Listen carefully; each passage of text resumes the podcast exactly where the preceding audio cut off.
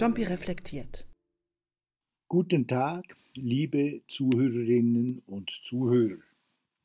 Ich komme zu meinem letzten Podcast.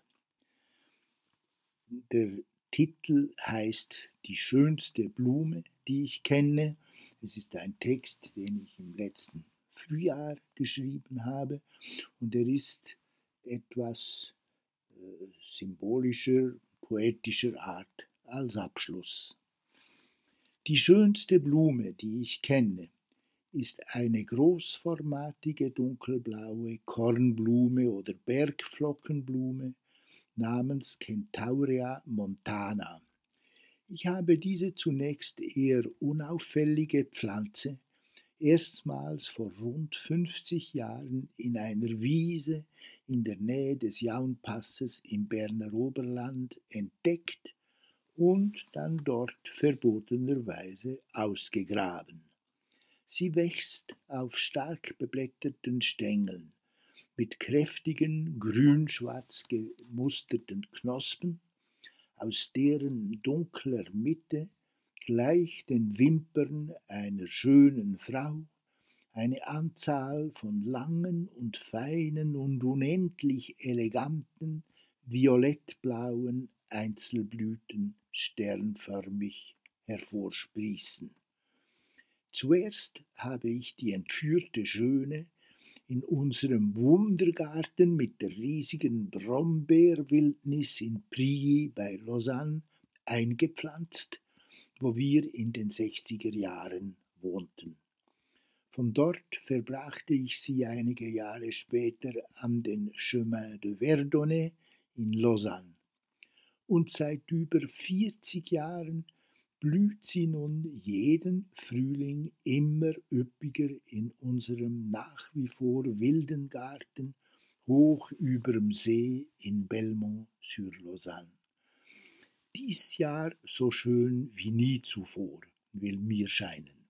Sicher, weil wegen dem viel zu frühen Frühlingsbeginn alles sozusagen aufs Mal explodiert ist, von den kleinen hellblauen Skillas und den weißen Margeriten über den goldigen Löwenzahn und die roten Zwergtulpen bis zu den essbaren, wildspargelartigen Gelbsternblumen unter den blühenden Kirsch- und Zwetschgenbäumen. Und überall zwischen den Sträuchern und Bäumen, ja mitten im Gras und selbst in den noch leeren, für Dahlien reservierten Randbeeten, lugen, nun diese allerliebsten Blauaugen hervor, bald alleine und bald in ganzen Büscheln, jedes von nahe besehen ein Kleinod. Seit einigen Jahren hat die hier sonst wenig bekannte Pflanze ganz von selbst, zuerst vereinzelt und dann immer zahlreicher, auch auf die Nachbargärten übergegriffen. In einem von ihnen prangt sie nun bereits in zwei prächtigen, von der Nachbarin sorgsam gehegten Büscheln. Nicht selten bringe ich unseren Freunden einen Strauß der blauen Wunderblumen als Geschenk, manchmal noch apart überragt von zwei oder drei schlanken, ebenfalls aus den nahen Bergen stammenden rosa Akaleien. Zwei besonders nahen Freunden habe ich letzthin sogar einen Ableger für ihren Garten versprochen.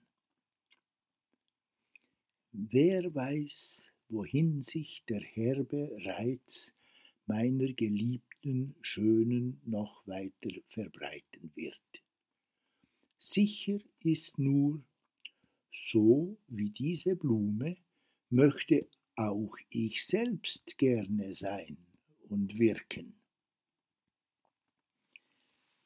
Ich danke Ihnen, liebe Zuhörerinnen und Zuhörer, für Ihre Aufmerksamkeit bei diesem und vielleicht auch bei vorangehenden Podcasts. Wünsche Ihnen allen eine schöne Festzeit und ein gutes neues Jahr 2020 und verabschiede mich von Ihnen.